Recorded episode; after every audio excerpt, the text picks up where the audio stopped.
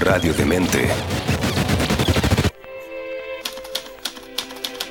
Leer, escuchar, ver, compartir, dialogar, debatir, construir. Todas y cada una de estas acciones depende de muchos, tantos factores. Y para descubrirlos, Antonella Esteves se reúne con diversos creadores y artistas para aclarar estos puntos en Cuestión de Gustos en radiodemente.cl. Proyecto financiado por el Fondo Nacional de Fomento del Libro y la Lectura. Convocatoria 2022. Sean todos bienvenidos a esta nueva edición de Cuestión de Gustos, además a este ciclo en donde estamos conociendo a escritores y escritoras sub 40. En este caso, diría yo que la escritura es una consecuencia de la divulgación y del amor por las estrellas, porque estamos con Teresa Paneque. ¿Cómo estás, Tere? Hola, súper, súper contenta y honrada de poder ser parte de este ciclo, así que muy feliz, gracias. Bueno, yo muy feliz también de conversar contigo. Yo he entrevistado a Tere antes por algunos de sus libros. Yo tengo acá uno de ellos, El universo según Carlota. Eh, asteroides y estrellas fugaces tenían los otros Tere, pero te lo confieso que están en manos de mi hijado. que, es muy fan también eh, de, las estrellas, ¿no? Yo lo, y ahí lo puedo mostrar. ahí está. Eh, el, universo según Carlota, el siguiente. Y em, bueno, Teresa Paneque, para que ustedes sepan, voy a leer la descripción oficial, eh, mujer científica, licenciada y magistra en astronomía de la Universidad de Chile, candidata a doctora en astronomía en el Observatorio Europeo Austral, en el ESO de Alemania, y en la Universidad de Leiden, en Holanda. Hija de padres científicos y hermana mayor de dos maravillosos humanos, desde el 2019 se dedica a divulgar sobre astronomía en redes sociales como arroba terepaneque, de ahí ustedes seguramente la han visto. Eh, en redes sociales es tremendamente activa y también en televisión constantemente aparece ahí como dándonos algunos consejos para mirar las estrellas. ¿Cómo empezó el amor por las estrellas, Tere? Oye, en verdad, esto, cada vez que me lo preguntan, eh, yo sé que las personas esperan una historia épica de, un cambio de mentalidad, de mirar las estrellas por la noche y la verdad es que no es así. Em, yo siempre fui una persona eh, respecto a la astronomía muy, muy pragmática, muy cuadrada. A mí me gustaba entender las cosas. Siempre fui una persona muy curiosa, una niña tremendamente preguntona y con ganas de aprender cada vez más. Y en ese sentido para mí la física fue prácticamente magia. La física y la manera en la cual la física ocupa las matemáticas como un lenguaje para entender, predecir, modelar todo lo que ocurre en nuestro entorno, todo lo podemos modelar con física, fue algo que me llamó mucho la atención. Y dentro de la física, que resuelve tantas preguntas, dije, bueno, el universo me parece muy grande, me parece que siempre voy a tener preguntas que hacerme, que siempre voy a encontrar algo divertido que aprender, así que vámonos por ese camino. Pero, pero fue un poco por, ese interés, el interés de, aprender, de comprender y de entender, y del desafío que yo sentía y sigo sintiendo, supone entender algo que está tan lejos y con lo cual además no podemos interactuar. Entonces, es un punto de vista muy lógico y muy, muy desde la curiosidad, que es lo que para mí es hacer ciencia.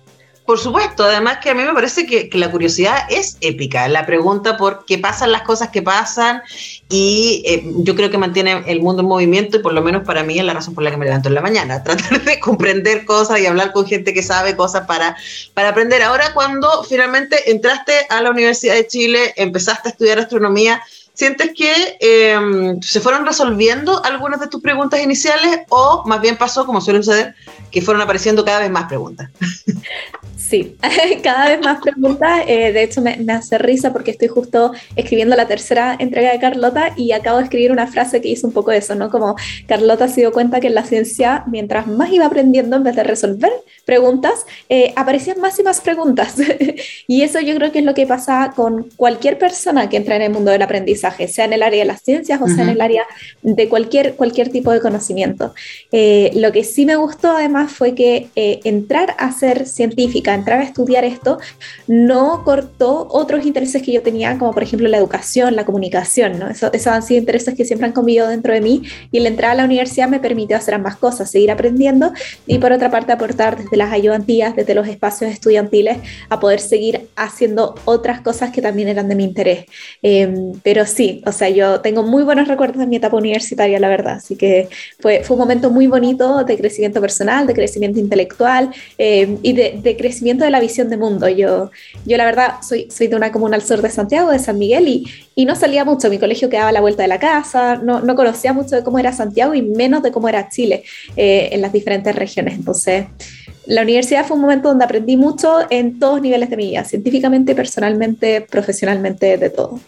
Ahora, tú eres de una generación en donde el acercamiento de las mujeres al áreas de las STEAM, se llama, ¿cierto? De la ciencia, la tecnología, la ingeniería y las matemáticas, eh, es más cercana que lo que fue para las generaciones anteriores. ¿cierto? Eh, estamos pensando, por ejemplo, en María Teresa Ruiz, por ejemplo, que fue la primera, ¿cierto? Y le tocó, le tocó eh, más duro en ese sentido, pero todavía eh, Buchef y ciencias, digamos, pensando en la Universidad de Chile, sigue siendo un, territorio em, dominado por hombres y no sé si todavía hostil a las mujeres. Yo sé que sí lo fue en algún tiempo. ¿Cómo fue para ti esa experiencia también de entrar a ese mundo?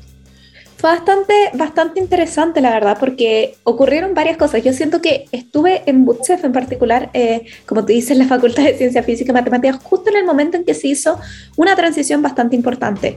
Yo entré el 2014 a la universidad y ese año fue el primer año que Butchef implementó el, em, un programa de, de, acceso prioritario para mujeres, en el sentido de que todas aquellas quienes postularan en primera opción a la Facultad de Ciencias Físicas y Matemáticas, las primeras 40 mujeres que quedaban en lista de espera, después del corte PSU, 40 mujeres en lista de espera que hubieran postulado en primera instancia, eh, ingresaban también, se les daba este cupo, este cupo por equidad de género, que se llama el programa de equidad de género. Hoy en día creo que esos cupos han aumentado a más de 40 y el objetivo era fomentar que las mujeres postularan en primera opción, como que se dieron cuenta que simplemente había muchas mujeres que no se atrevían a postular porque pensaban a priori que no iban a quedar. Entonces un poco era como, te estamos dando esta ayuda, pero realmente con el puntaje propio que daban. Y muchas veces también esa diferencia de puntaje era de un par de puntos o décimas incluso, porque en el corte todos sabemos que es muy, muy, muy pegado. Eh, y, y, claro, eso, eso creó un ambiente extraño en ese año, porque muchas personas lo veían como que era casi una ayuda adicional a las mujeres, que porque estábamos haciendo eso, o sea, mucha polémica. Y además se seguía haciendo mechoneo. En el año en que yo hice mechoneo, seguía existiendo la reina mechona, seguía existiendo esta idea como casi de casa de las mechonas de parte de los padrinos. Era muy extraño. El segundo año, cuando a mí me tocó ser madrina encargada, ya estábamos con eh, la CCG, la, Secretaría de Género, que estaba un poco echando un ojo, diciendo que, ok, había mechoneo, pero que tenía que ser responsable. Nosotros no eh, hicimos ninguna práctica que pudiera ser sexista, no se le obligó a nadie a participar. Ok, Tercer año ya no había mechoneo, ya no había mechoneo, todas las actividades de inducción en las cuales también estuve eh, organizando eh, tenían una mirada de género, teníamos el apoyo de la CCG, teníamos em, siempre esta conciencia de hacer que todas, todos se sintieran cómodos, cómodas con lo que estaba ocurriendo, em, con no considerar a quizás padrinos o personas que tuvieran algún tipo de denuncia en su contra. Y después en cuarto año, no, 2019, 2018 fue también, por supuesto, toda la revuelta feminista. Eh, y eso también le pegó a usted súper fuerte. Eh, y todo esto fue entre el periodo que yo entré, hice mi pregrado y después estaba haciendo el magíster, que de todas maneras estaba también en la facultad. Así que fue bien impresionante ver el cambio. Yo lo he hablado, como tú dices, con generaciones pasadas. Mi profesora guía del magíster, Laura Pérez, también es egresada de la facultad. Aquí me he encontrado con otras egresadas de la facultad. Y todas me dicen, claro, cuando yo entré, cuando ellas entraron, eh, tenían 10% de mujeres. Cuando yo entré éramos 23%. Creo que ahora está cerca del 25%. Sigue siendo poco, no es 50-50, pero se mejora y sobre todo yo creo que lo más importante es que el ambiente ha prosperado a ser un ambiente más seguro y más agradable y cómodo para las mujeres. Em, y, y, es tremendo cuando yo pienso en las cosas que uno normalizó o, yo normalicé en el momento de entrar a la universidad y que después cuando yo estuve a cargo de ciertas actividades dije, esto no está bien, no vamos a hacer esto. Eh, pero lo veo como algo muy positivo que se haya dado ese cambio y muy feliz, la verdad, de, de haberlo vivido, de haber podido decir, sí, eh, las cosas cambiaron y cambiaron para mejor en un espacio de cuatro o cinco años. Claro que sí, ahora, luego de luchas que tomaron décadas. Por supuesto, sí, un trabajo, claro, un trabajo para atrás de, mucho más tiempo, absolutamente. Seguimos haciendo cuestión de gustos, estamos eh, con Tere Paneque, influencer astronómica, eh, científica, por supuesto, autora de dos libros sobre Carlota y su encuentro con el universo. Eh, y yo tengo una pregunta que hacerte, Tele, que, que, no tiene tanto que ver con tu experiencia, sino más bien preguntarte qué crees tú, porque a mí me llama muchísimo la atención que eh, a los niños y niñas les interesan en general apasionadamente las estrellas y los dinosaurios. Eh, hay una cosa que es como que tiene que ver muy fuerte con el pasado y con lo que hemos sido, ¿no? Yo no pensaría, bueno, pero las estrellas también es lo que seremos, también es el futuro, pero en general lo que nos llega de las estrellas sabemos que son mensajes que están hace, miles de años ahí en, el universo. ¿Qué crees tú que, pasa en, la infancia que nos rayan esos dos temas? Creo que es una pregunta súper profunda que me encantaría además conversarla con, con, quizás gente especialista, no sé, en psicología infantil o, o educadoras, educadores que, que, vean esto día a día, porque la verdad es que no me lo había cuestionado de esa manera. Eh, así, a la primera, lo que se me ocurre es que existe una curiosidad sin barreras cuando uno es pequeño o pequeña y existe esta...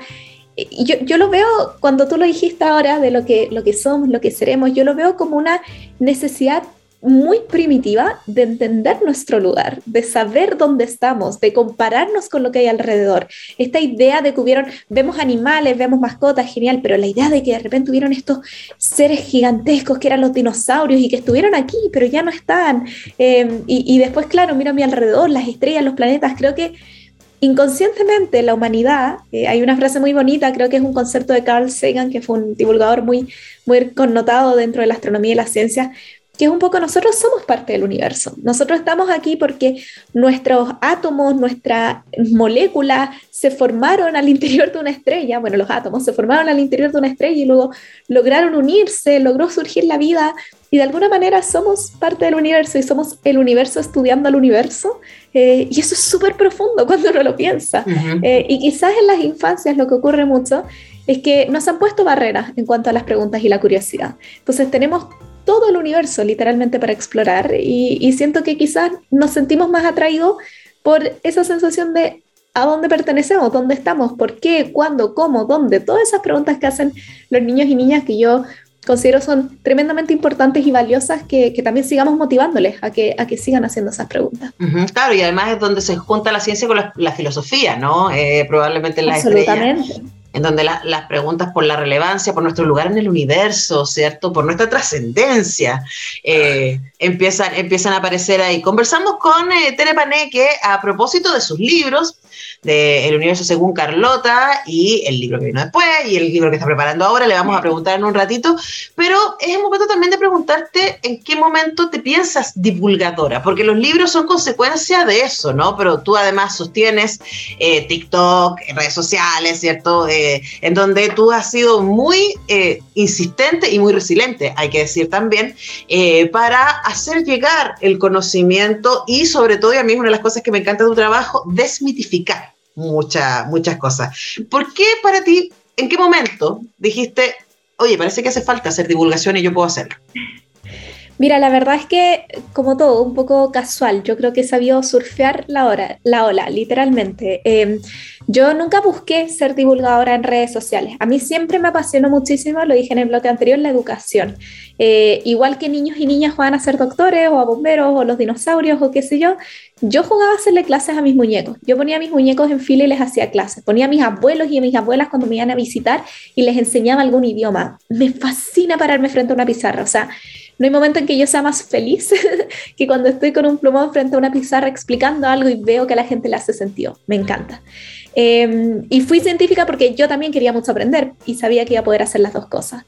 Cuando yo ingreso de la licenciatura, yo toda, en verdad toda la licenciatura estuve ligada al trabajo de distintas fundaciones o programas en los que yo había participado de estudiante y donde yo podía ahora aportar haciendo clases. Y justo cuando yo termino la licenciatura el 2017, todo el 2018 y el 2019 estuve haciendo clases en un programa para niños y niñas de básica de la Universidad Católica, el Pentauce. Entonces tenía de alguna manera desarrollado un vocabulario muy autodidacta de cómo explicar la ciencia y cómo explicar astronomía en concreto. Y lo que ocurrió, casualidades de la vida, fue que fue el eclipse solar del 2019, que todos recordarán, fue en el norte de Chile, fue un evento maravilloso que la gente pudo disfrutar. Yo, siendo una astrónoma aburrida, que entró a la astronomía por la matemática, dije, Buah, en Santiago va a ser 98%, me quedo en Santiago, no voy a ir al norte. me arrepiento, sí, pero al mismo tiempo no, porque eh, aunque yo no pude disfrutar del eclipse y nunca se oscureció, eh, estuve acá para todas las entrevistas. A todos los astrónomos y astrónomas estaban en el norte, entonces llamaban a la universidad que vaya a la tele. El día del eclipse, yo salí de mi casa a las 6 de la mañana y volví a la 1 de la mañana del día siguiente. Estuve todo el día siendo transportada por Santiago a los distintos canales, incluyendo la Radio Universidad de Chile. Eh, y, fue maravilloso y a la gente le gustó. Eh, la gente le gustó, mi papá me había dicho que me hiciera un Twitter, la gente me empezó a seguir, ¿dónde te puedo seguir? Tere, qué sé yo, ya bueno, abrí las redes sociales, lo intenté. Después se dieron otras instancias de entrevista, siento que a las personas les quedó gustando la astronomía, empecé a aparecer en medios y la gente, cuando uno aparece en medios en general, tienes una plataforma muy visible para que te vayan a seguir. Y yo creo que no fue hasta el año siguiente, realmente, el 2020 en pandemia, subí algunas cosas 2019, pero el 2020 en pandemia que yo dije, quiero tratar de hacer esto, quiero tratar de subir contenido, quiero tratar de hacer videos dentro del tiempo que tenga. Y, ahí fue probando, fui probando subiendo videos, no tenía la verdad muchos referentes porque yo misma no era consumidora de eh, divulgación en redes sociales, esa es la realidad. Entonces fui como probando qué cosas me hacían sentido, qué cosas no, haciendo muchas lives, muchas transmisiones en vivo durante la pandemia. Mi familia un apoyo total, mi familia en pandemia, o sea, somos cinco en la casa más dos perros. Eh, mi familia se quedaban todos en silencio, mis hermanos dejaban de jugar, nadie ocupaba el internet para que no se fuera a caer, una lámpara, no tenían nada, trípode, cosas, cero. Lo, lo subía como podía, o sea, en verdad súper así casera la, la, situación. Y después cuando me vine a Alemania, fue cuando fue el boom, porque me vine a Alemania, 2020, finales, 2021, nueva cuarentena, y alguien me habló de TikTok. y, y, yo me había resistido a TikTok, yo pensaba que TikTok era solo de bailes, como que qué iba a ser yo, a mí me gusta hablar de ciencia, no puedo bailar, o no siento la confianza para bailar. Eh, y dije, bueno, vamos a intentarlo. Un mes, 120 mil seguidores la situación explotó, se salió de control y ahora son más de 800 mil. E, es una brutalidad de gente. Em, y, yo siento una responsabilidad muy grande por lo mismo. Entonces, eh, es algo que me apasiona, es algo que le da sentido, siento yo, a la ciencia que yo hago, porque mi ciencia es bonita, pero quizás en lo concreto, en el día a día, en las crisis que estamos viviendo, quizás no ayuda tanto en la inmediatez. Esa es la realidad. Pero no por eso es menos necesaria. Y no por eso no puedo yo hacer cosas con esa ciencia que a mí me hagan sentido dentro de mi visión de mundo. Y lo que a mí me hace sentido es la educación y lo que a mí me hace sentido es poder inspirar a personas. Y por eso veo las redes sociales y este concepto de ser influencer o, como le quieran llamar, como algo positivo y como algo que, que, yo al menos valoro mucho. Como que yo soy muy consciente de que la gente me sigue porque se quiere educar, me sigue porque tiene curiosidad, me sigue porque le interesa lo que yo tenga que decir. Y, trato de ser muy honesta y realista con lo que hago, dentro de también los límites personales, porque hay cosas que por supuesto yo veo a otras personas, de nuevo, tampoco sigo a tantos influencers, entonces me cuesta, porque, porque hay cosas que yo jamás me sentiría quizás cómoda compartiendo. Entonces, vamos ahí sorteando y aprendiendo cada día de, qué se trata este mundo tan, tan maravilloso que se abrió de repente. Estamos haciendo cuestión de gustos con eh, Tere Pané, que yo estoy muy entretenida escuchándola y aprendiendo y pensando que, a ver, tu sola aparición, Tere, eh, en redes sociales y en televisión ya desmitifica un par de cosas. Una cosa que a mí me parece muy interesante y quizás por eso también la atención tiene que ver con la imagen del científico. ¿No? la idea de que el científico, o sea, la voz autorizada de la ciencia, es primero hombre, es un varón, ¿cierto? Además es un varón señor, grande, ¿no? Que hablan difícil, uno diría, ¿no? Y tú eres exactamente lo contrario, ¿no? Entonces, ¿podría ser o sientes tú que parte de, ese, de esos 800 mil seguidores que tienes hoy día y del interés que hay por tus libros y tus apariciones también tiene que ver con esa imagen más amable de alguien que hace ciencia? Absolutamente. Eh, y a mí me alegra mucho también ver que no soy solo yo. Hoy en día hay varias divulgadoras y, divulgadores también, pero de nuevo, hagamos el, foco también en esto de, lo femenino, porque es una brecha por la cual seguimos peleando y seguimos trabajando para cortar la brecha de género en la ciencia. Eh, han aparecido muchas divulgadoras, han aparecido muchos grupos de personas interesados, interesadas en mostrar esta otra faceta y en, y en desmitificar, como tú dices. Yo siempre he dicho que para mí además del hecho de que yo no poseo talentos de edición o de dibujo o de otras maneras también de entregar contenido en redes sociales, para mí es importante mostrar mi cara, porque para mí es importante que la gente sepa que, soy yo, que, en el fondo que, que, no soy una genia, no soy una superheroína, no soy nadie así particularmente espectacular como para ser científica y, que realmente hay una cercanía respecto a quienes hacemos ciencia. Eh, y yo siento que esa cercanía entre la academia, la academia como concepto de personas que desarrollan la labor investigativa y la sociedad que no desarrolla esa labor investigativa, tiene que ser mucho más cercana, porque finalmente los problemas que nosotros tratamos de resolver, el conocimiento que nosotros tratamos de generar, en la ciencia tratamos de empujar la barrera del conocimiento un poquito cada vez, eh, son cosas que hacemos por toda la humanidad.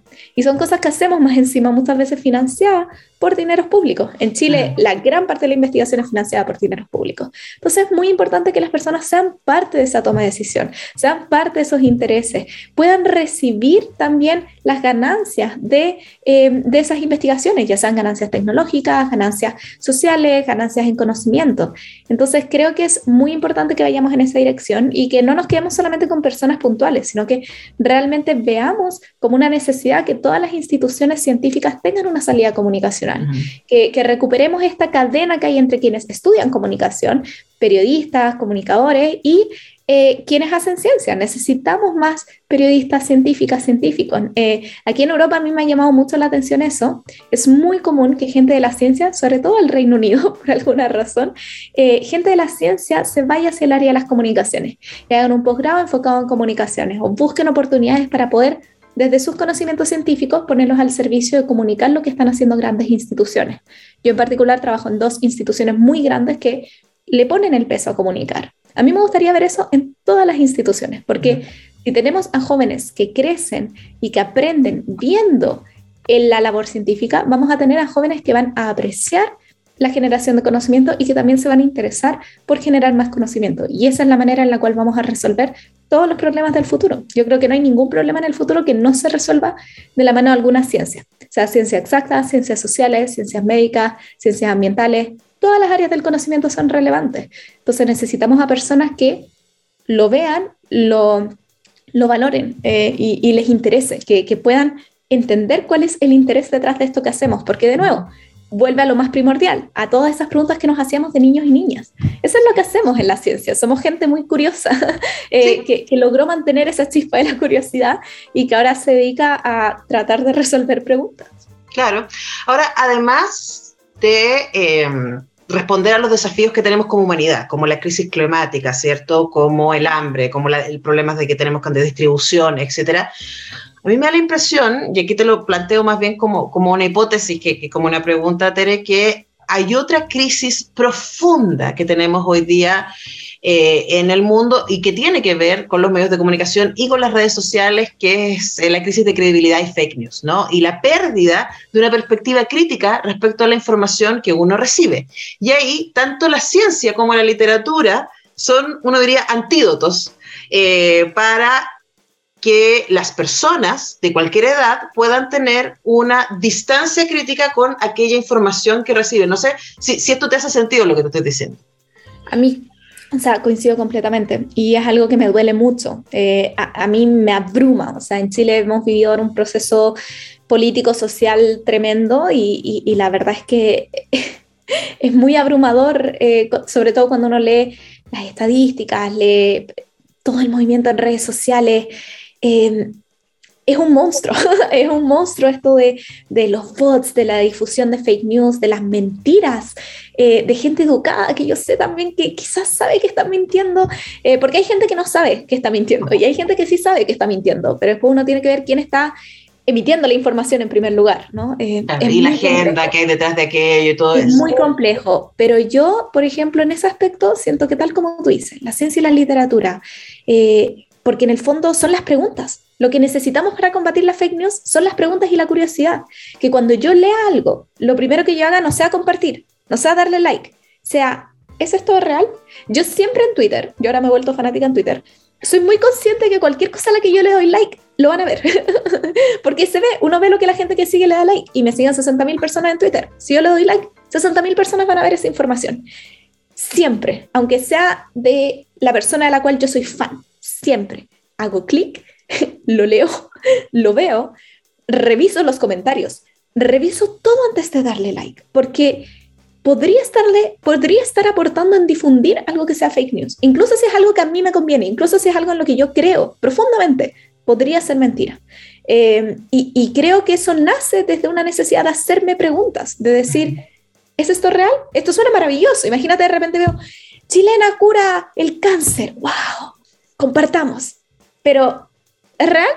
o sea, no sé, ¿de qué se trata? ¿Qué fue lo que hizo? ¿Cómo lo hizo? ¿No?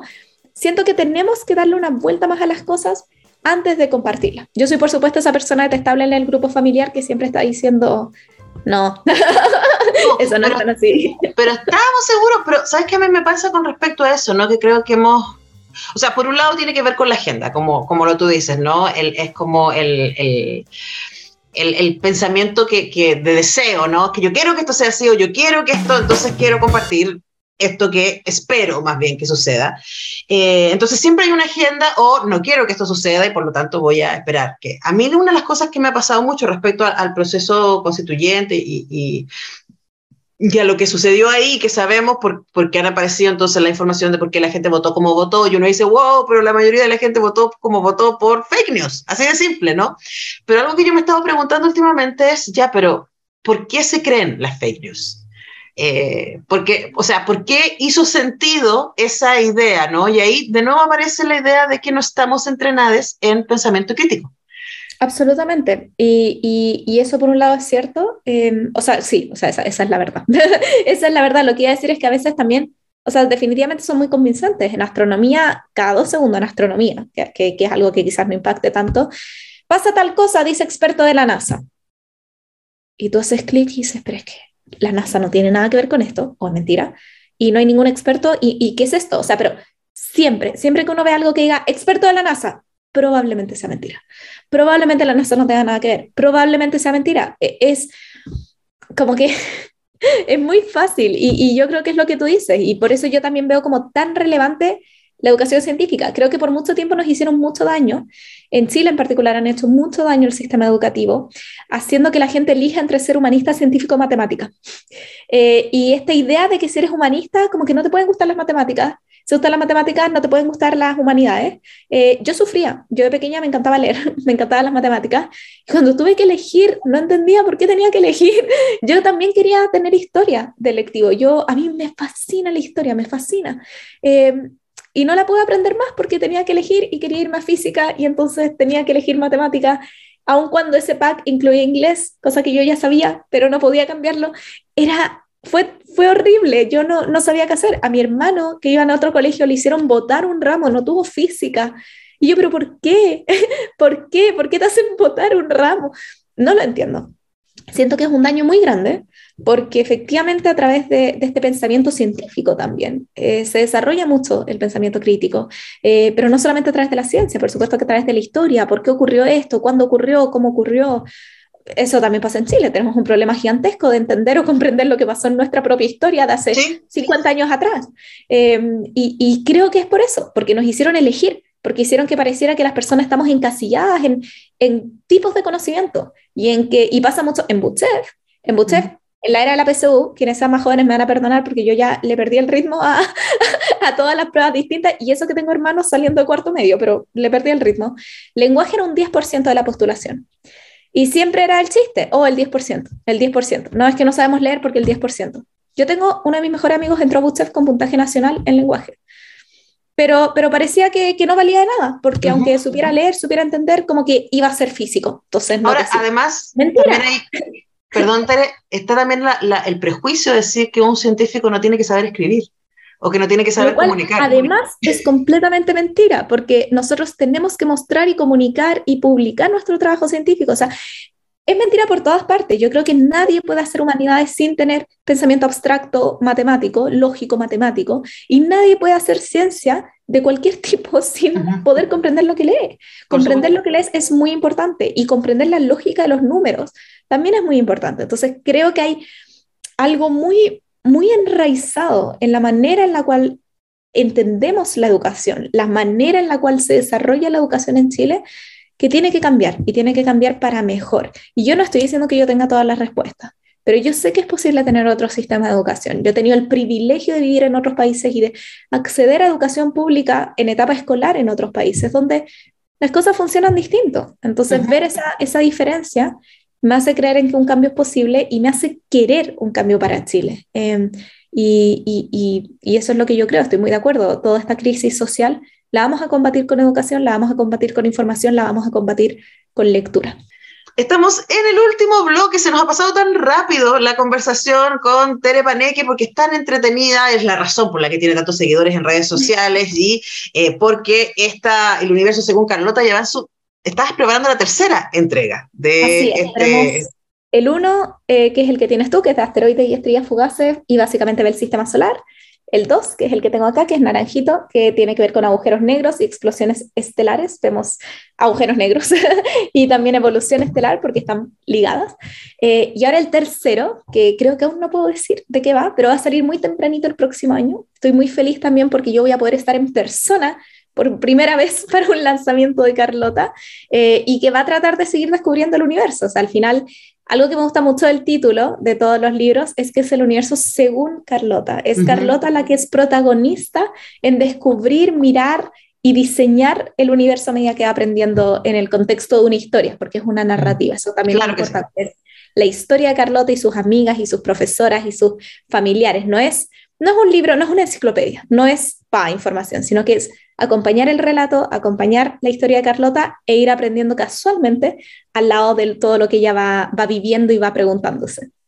Bueno, este que tengo yo en mi mano, que es el universo según Carlota, asteroides y estrellas fugaces, que es la primera entrega, aquí Carlota eh, se enfrenta a varios de los prejuicios de los que estábamos conversando nosotras antes, ¿no? De que quién puede hacer ciencia, de si yo puedo entender o no puedo entender estas cosas, de cómo se acerca uno a estas cosas que parecen tan difíciles. Carlota se ve enfrentada un poco a todo eso y quería preguntarle también por escoger pasar de la divulgación en redes sociales y a lo que hace también como científica, por supuesto, a decir, esto hay que novelarlo y hay que hacerlo eh, amable para un público juvenil. ¿Cómo, ¿Cómo llegó Carlota a tu vida?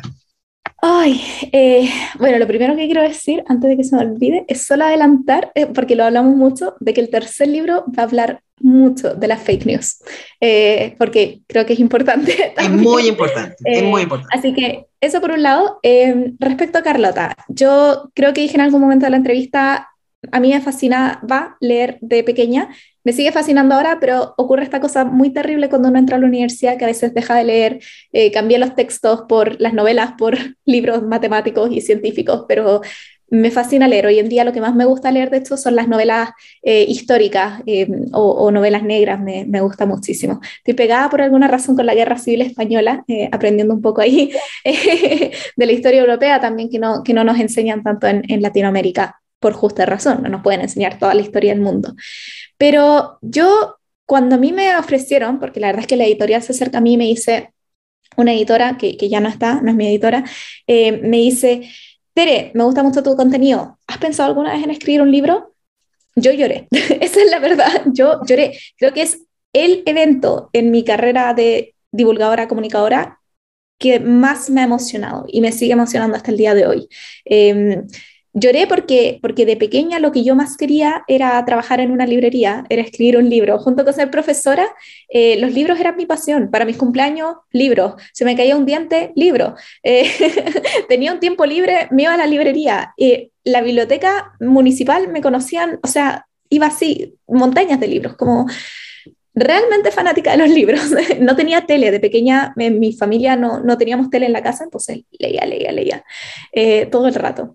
Y, y, para mí tener la posibilidad de generar un texto que, que fuese a, ojalá algún día crear un impacto así en alguna niña, en algún niño, eh, es lo más bonito que me podrían haber ofrecido.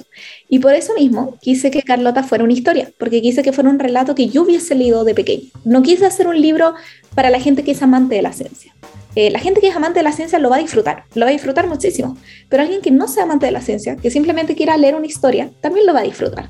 También va a poder acompañar a Carlota, también se va a poder sentir representada, porque los personajes eh, están hechos de tal manera, o los traté de pensar de tal manera, de que, de que, como tú dices, rompieran un poco estereotipos. Carlota es una niña que inicialmente no le gusta la ciencia. A Carlota le gusta el arte, le gusta pintar, le gusta dibujar.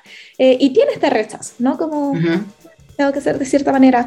Carlota tiene una mejor amiga, tiene una familia eh, y se va dando cuenta de que en verdad, de nuevo, volvemos a lo que conversábamos, ¿no? Eh, es solamente hacer preguntas, es solamente ser curiosa y su voz y su perspectiva sobre los eventos importan y son relevantes. Em, y quiero que ese sea el espíritu con el cual la gente se enfrente, no solo a la ciencia, sino que a cualquier área del conocimiento.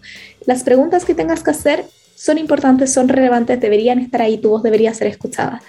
Así que, así que es un orgullo muy grande eh, y, y, eso es, es lo que me hace más feliz de todo lo que he logrado. Se lo digo a todo el mundo, se lo digo a la gente científica. Yo, así como, tengo mis artículos científicos y tengo mis libros.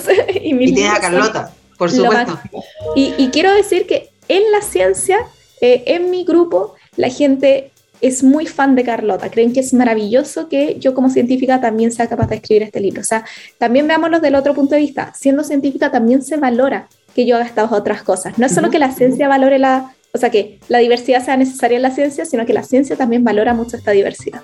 Por supuesto, por supuesto, y por eso también quisimos conversar contigo, Tere. Y para terminar, hablando de curiosidad y aprendizaje, ¿no? ¿Qué, qué has aprendido eh, tanto de ti como, como de la audiencia o, prejuicios que, que, podría haber tenido que no sabías que tenía respecto a las audiencias, eh, frente al interés eh, que tienen respecto a tu trabajo y también respecto a, Carlota y a tus libros.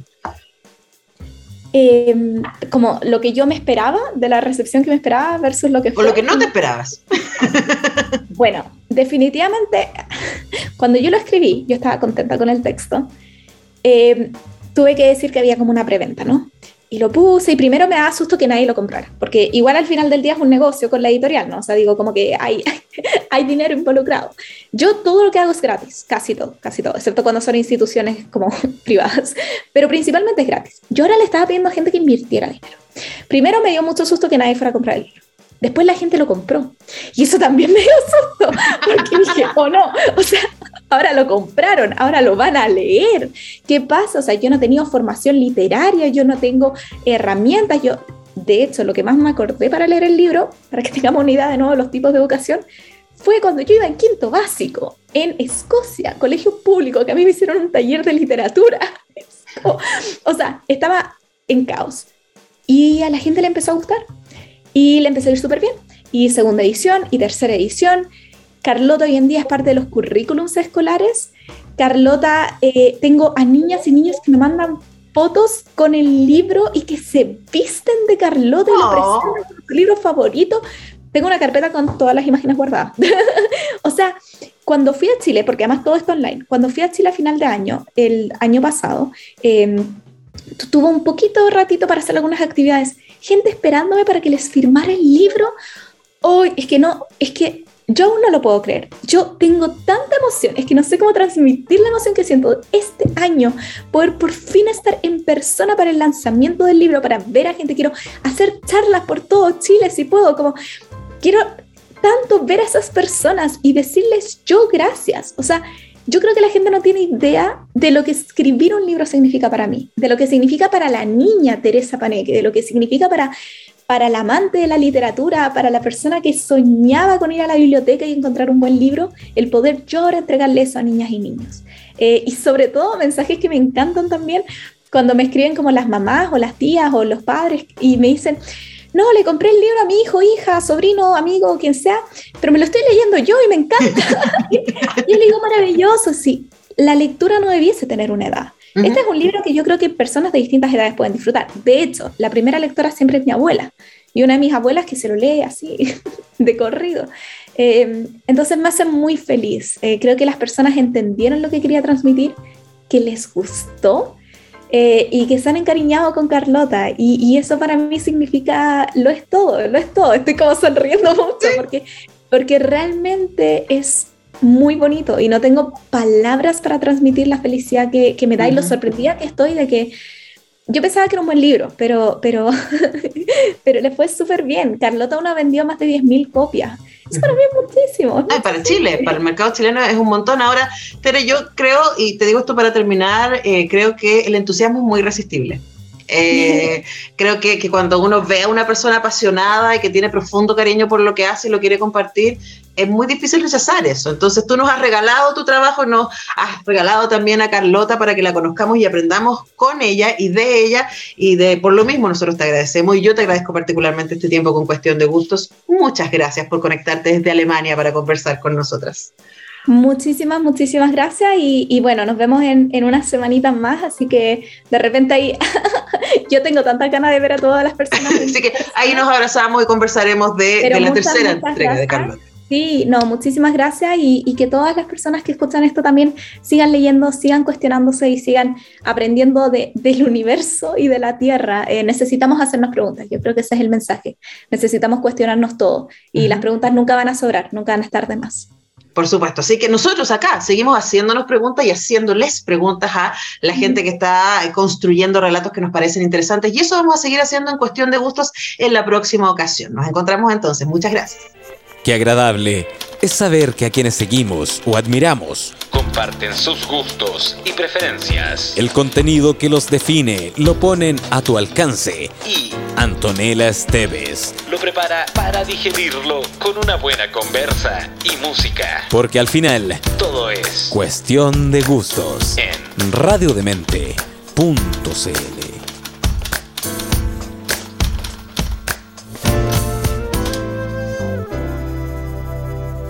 Proyecto financiado por el Fondo Nacional de Fomento del Libro y la Lectura. Convocatoria 2022.